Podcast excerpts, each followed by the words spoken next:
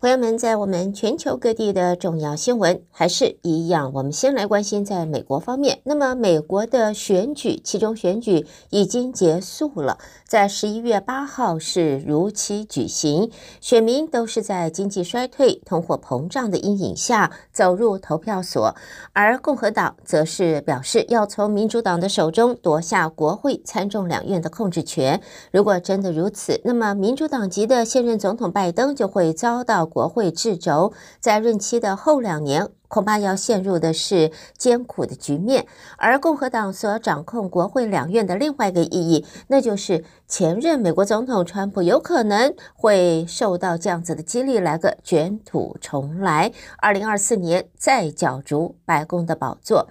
在现在。其中选举结束，目前我们可以看到呢，在这个开票的结果，民主党在联邦参议院拿下了四十八席，共和党有四十九席。众院方面，共和党是已经拿下了两百零七席，是明显的领先民主党的一百八十四席。其中选举要选出联邦众议院全部四百三十五席，参议院一百席中的三十五席，另外再加上三十六州的州长。其中还包含了州级的议员、州务卿和州检察长等选举。内华达州和亚利桑那州在难分呃胜负的同时，民主党和共和党任何一方都有可能在这里赢得参院多数的优势。乔治亚州也由于民主党籍的参议员华诺克和共和党籍的华克在没有办法赢得超过一半的足够票数来直接宣布胜选，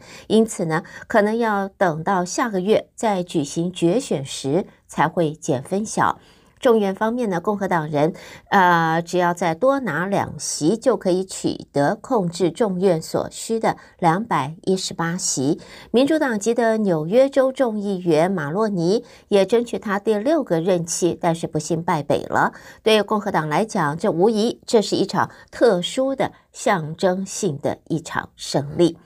另外呢，在现在呢，也可以看到，在这一次的选举当中呢，可以看到呢，呃，包括了马萨诸塞州有第一位出柜的女州长，马里兰州则是第一位非洲裔的州长，佛蒙特州也要诞生第一位女性国会议员，而也有更多的非洲裔和 LGBTQ 族群会踏入政坛，为今年美国选举缔造了历史。美国女性州长人数将会在明年二零二三年首次达到两位数，最少有十二人，其中十个人已经是确定当选。另外两周的结果还没有出炉，但是不管是民主还是共和两党都推出的是女性候选人出马竞选。而在马里兰州，是民主党籍的摩尔击败了共和党籍的候选人，他成为马里兰州第一位非洲裔的州长，也是美国史上第三位当选州长的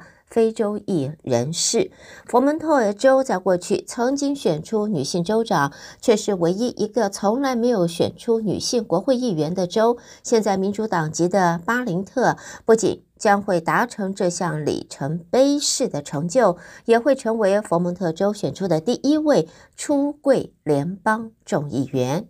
而在共和党票仓阿肯色州出身政治家庭的桑德斯，她成为阿肯色州第一位女性州长。宾夕法尼亚州方面，民主党籍的 Summer Lee 则赢得了第十二国会选区的选举，成为宾州第一位当选国会议员的非洲裔女性。而在伊利诺州，民主党籍的拉米雷斯赢得了第三国会选区，那么他也成为第一位在伊利诺州议会任职的瓜地马拉裔的美国人，也是第一位从伊利诺州选出的拉丁美裔女性。国会议员，而在这一次的选举当中呢，同时还有一百多场的公投跟其中选举同时举行，部分议题都和我们的生活息息相关，包括了医疗照顾、奴隶制、娱乐用的药物，那当然大部分都是和大麻有关的，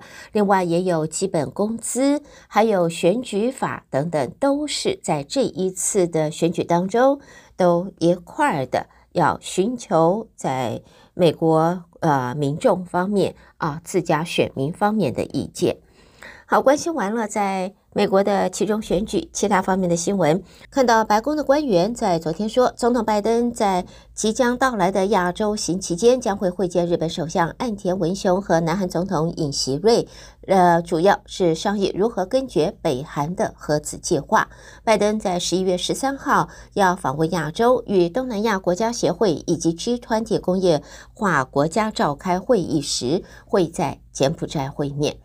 另外呢，在拜登方面呢，也希望呢能够和俄罗斯领导人普丁啊，能够认真的讨论，就是希望俄罗斯释放遭到俄罗斯囚禁的呃女子篮篮呃球星，就是 Brittany 呃 Griner。Griner 呢是在美国国会选举前已经被移送到一个流放地了。拜登似乎把 Brittany Griner 面临的困境和八号举行的其中选举两个连在一块儿。Griner 在俄国遭拘留，普遍引起美国民众的愤怒。而这次的其中选举，民主党在对抗共和党的表现是超乎想象。那么拜登则表示呢，就是选举结束，也希望普丁能够和我们讨论，愿意就交换囚犯的问题更认真的谈判。接着，我们在其他方面的新闻，先看一下，这是 Apple 和 Amazon 在昨天一项反托拉斯诉讼当中，他们被控合谋推高 iPhone 和 iPad 的价格。好，和科技相关的呢，我们继续看到，这是 Twitter 在昨天宣布针对部分知名账号推出新的灰色。官方认证标签，但是推出没有多久就取消了。现在，推特的新任执行长马斯克则表示呢，像这样子的蠢事，在未来还会发生许多次。好，最后带给大家，这是一则和健康相关的消息，提醒朋友们要特别的注意。另外呢，在美国最新一项研究发现，将近百分之三十的受访者都是失眠或睡不好。大约百分之二十七在白天还是昏昏欲睡的。值得注意的是，最少有百分之四十六的受访者有社交时差，也就是上班日和休假日的作息是不一致的，恐怕会危害到健康。而来自这个报告也说，社交时差如果不治疗，可能会产生严重的后果，包括了失眠、太早醒来或过度的呃嗜睡、白天疲劳、注意力不集中。甚至还有便秘加腹泻等等，所以朋友们检视一下自己的生活，自己的这个是否规律的睡眠。希望大家都能够由这一则报道当中，能够让每一位朋友都能够更健康啊！好，我们这是带给朋友们来自美国方面的重要新闻。德州中文台，我是胡美健。下边我们焦点将转到国际新闻方面，和我继续一同关心。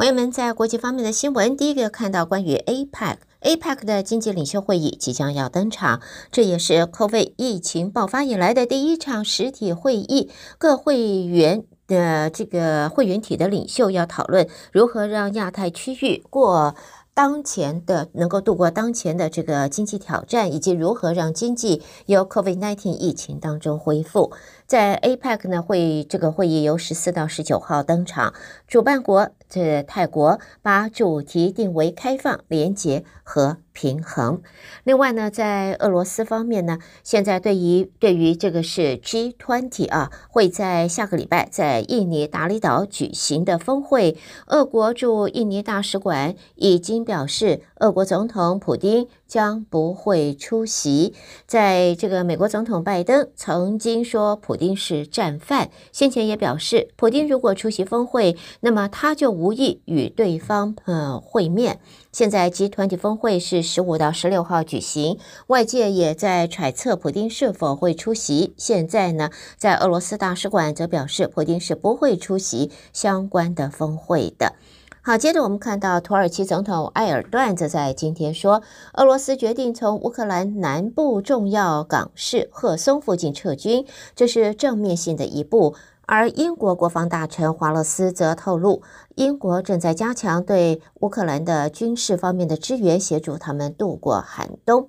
埃尔顿是在记者会上，那么谈到俄罗斯和乌克兰举行谈判的可能性时，他做出了上述的表示。那么，在俄罗斯的军队近期在赫松附近面临乌克兰军队积极反攻之后，俄罗斯的国防部长肖伊古是在昨天下令部队撤离赫松所处的地呃地设伯河，它的西岸。外界则视为俄军重大的撤退行动，也可能是俄罗斯和乌克兰战争的一个转泪点。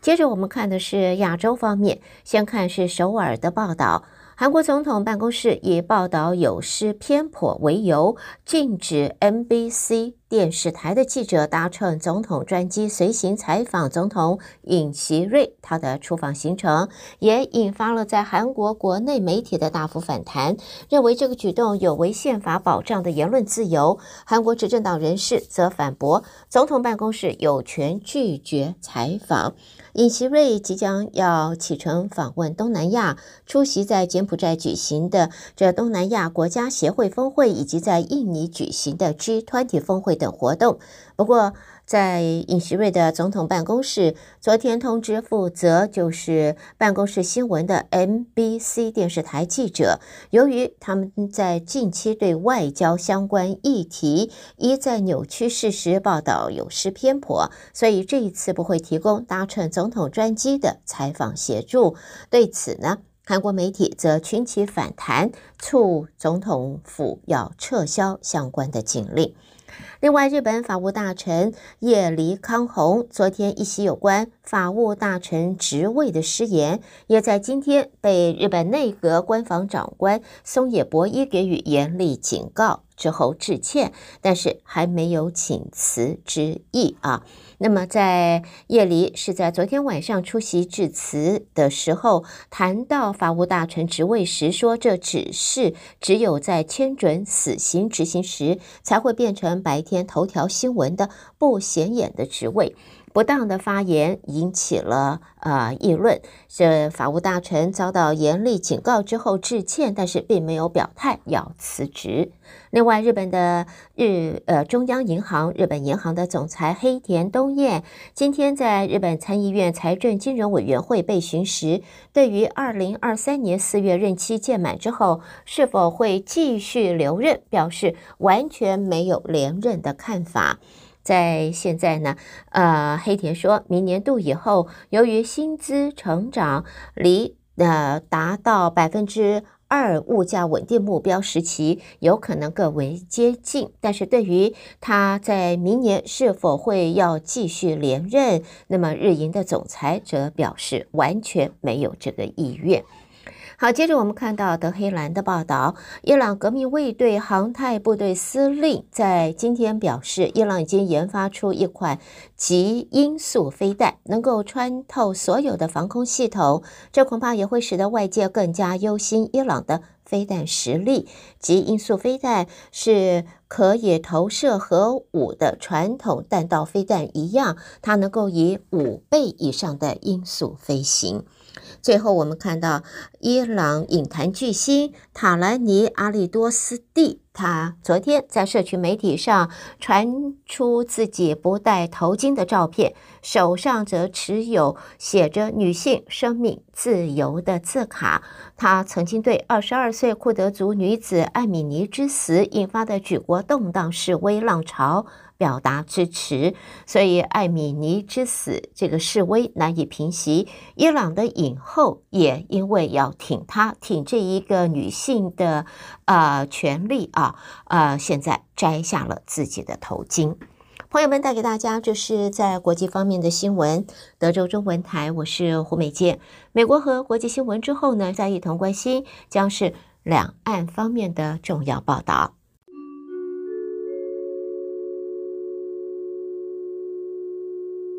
首先看到中共中央在今天召开了政治局的常委会议，研究部署进一步优化防疫工作二十条措施，仍然强调的是坚定不移贯彻动态清零总方针，并且集中力量打好重点地区疫情的歼灭战，要采更为坚决果断的措施来攻坚。会议说，当前 COVID 病毒仍然在持续变异，全球疫情处于流行态势。中国国内新发疫情不断出现。中国是人口大国，脆弱人群数量多，地区发展不平衡，医疗资源总量不足，一些地区的疫情还是有一定的规模。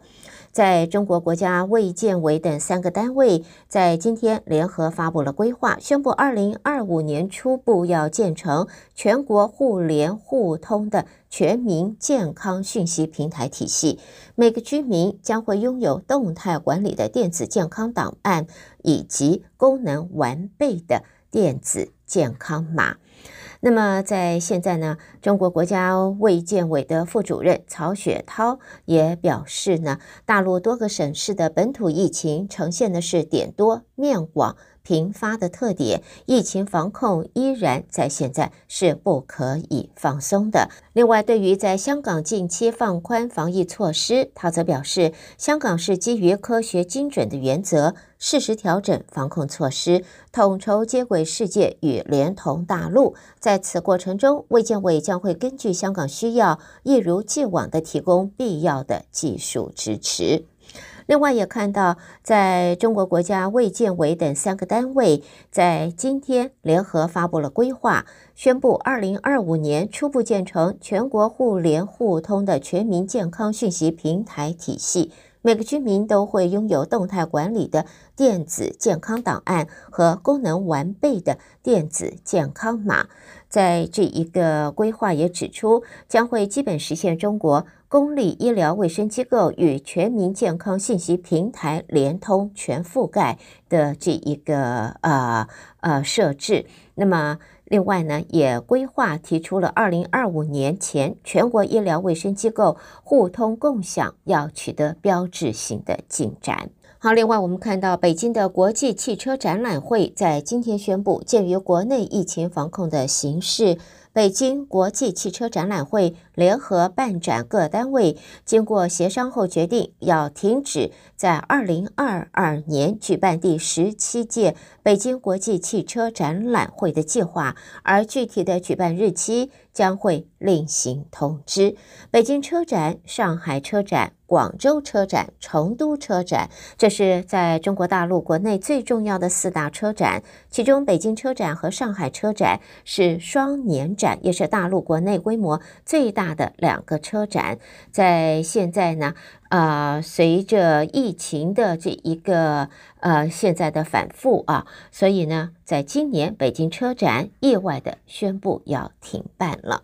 那么谈到了疫情，我们也看到呢，这是河南郑州市内有不少地区现在陷入了因为疫情封控啊的情形。那么郑州航空工业管理学院校友总会日前则发表了一封公开信，指在学校有将近三万名的师生被封在校内，而且资金吃紧、物资短缺的状况日益突出，因此呢，发了这封信，请求外界支援。而郑州则是近期中国国内本土疫情比较严重的地区之一，但是当地政府的封控措施出现过度防疫的现象，日前曾经遭到中国国务院联防联控机制记者会。两度点名批评之后呢，郑州市政府向市民致歉，并且承诺会对防疫措施进行整改。好，接着我们在中国方面的新闻看到，在访问柬埔寨的中国国务院总理李克强昨天宣布，将会援助柬埔寨人民币两亿元，双方并且签订十八项的合作文件，包括由中国提供柬埔寨基础设施贷款，还有卫生、农业、贸易等项目。另外呢，第五届中国国际进口博览会在今天闭幕了。官方则说，到十号中午十二点，累计进场四十六点一万人次，按一年计意向成交金额达七百三十五点二亿美金，比上一届增长了百分之三点九。而在十一月五号到十号，在国家会展中心举行的第五届进博会，也是中共二十大之后举行的第一场国际展览会，也是连续第五年举办这个活动。好，新闻方面，最后看到香港方面的报道，香港当局决定进一步的放宽防疫措施，由这个月十七号起，部分场所不再主动查核市民是否有接种疫苗。在现在呢，香港医务卫生局的副局长做了这一场宣布，这些场所包括了游戏机中心、理发店、公营菜市场、宗教场地和百货公司，只需要扫描安心出行，不必主动。扫描疫苗通行证了。带给朋友们的，这是来自中国方面的报道。收听的是德州中文台，我是胡美健。在中国新闻之后呢，焦点将转到台湾方面，由台北的新闻主播接棒，继续为朋友们播报，请和我一同关心。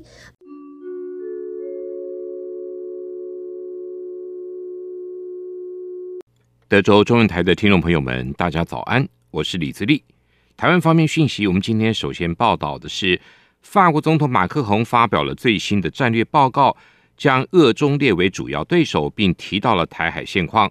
对此，我外交部发言人欧江安今天表示，法国透过国家战略报告再度重申对台海和平稳定的关切，也再次展现了法国政府坚定有我立场，台湾绝不会退缩畏惧，会更坚定地捍卫国家主权。也呼吁全球民主伙伴与台湾一起共抗威权体制的扩张和侵略。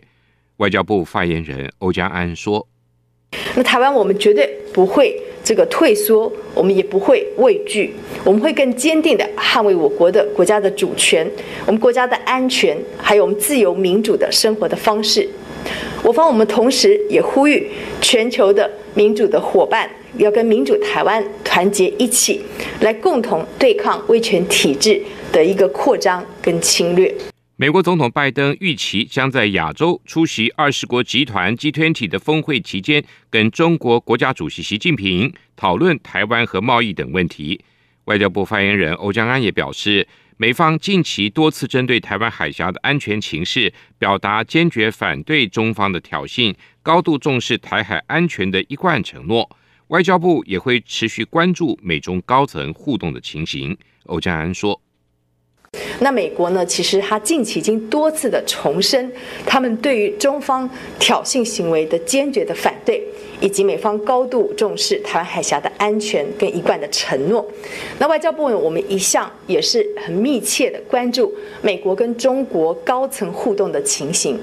台湾和美国十一月八号到九号就台美二十一世纪贸易倡议在美国纽约举行实体会议。行政院经贸谈判办公室今天表示，会议讨论议题相当广泛，也展现了极高的意愿。会议的成果非常的正面，而且具有建设性。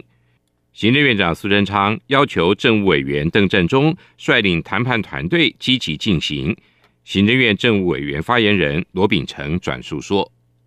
那特别是在经贸关系的突破上面，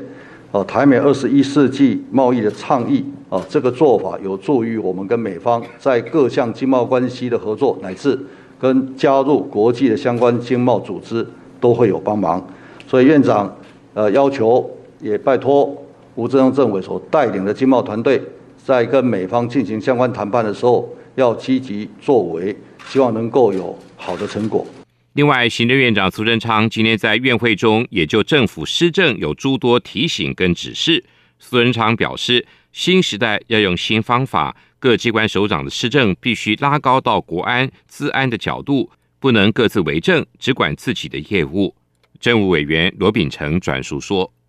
我要特别拜托大家，能坐在这里啊，院会非常不简单，包含列席的司处属局长，我要拜托你们。”新的时代，新的方法，要用新的态度，就是三年前我交代的，找出方法面对问题。这个问题不要只见树不见林，而要放大到国安跟治安的角度跟高度。请你们在规范的时候，把它的规范具体清楚，不要只管自己的业务，不要各自为政。其次，凡是有规范，就必须要有查查规范是否被落实的机制，有没有做到？而不是定有规范就好，或者契约有约定就好，要落实查核及执行才好。政府日前开放港澳团客来台观光之后，各界关注陆客来台的开放规划进度。陆委会副主委邱垂正今天表示，开放陆客来台目前仍非优先项目，而且因为中国大陆还有严格的防疫措施，所以我方也尚未打算开放国人赴陆旅游。但是后续会根据两岸防疫的情形跟整体疫情情势，持续的评估开放时机。邱垂正说：“当然，本会也会持续会同交通部等相关主管机关，依据两岸。”这个防疫的情形跟整体的最新疫情的新的情势，哈，持续评估开放的时机。选战进入倒数阶段，新北市长侯友宜今天正式请假投入新北市长的选举。他今天表示，三芦也就是三重跟芦洲是出外人的故乡，来到这时特别有感，好像回到小时候的故乡。侯友谊也细数在山芦的施政建设，希望未来。三重、泸州都是健康又快乐的城市。侯友谊说：“像如南、如北的开发，我期待能够把它建设一个最漂亮的一个银河湾的一个计划，能够带动产业、观光休闲，也能够盖芦洲医院。芦洲，我们不断有第二间的运动中心在兴建中，还有。”未来在三重、福州、五股、泰山的轻轨行建的义和店，我们就可以启动。民进党新北市长候选人林佳龙今天结束自主健康管理，可以直接跟人群接触。林佳龙今天继续就选前之夜的场地炮轰侯友宜，批评侯市府的行政独裁。林佳龙说：“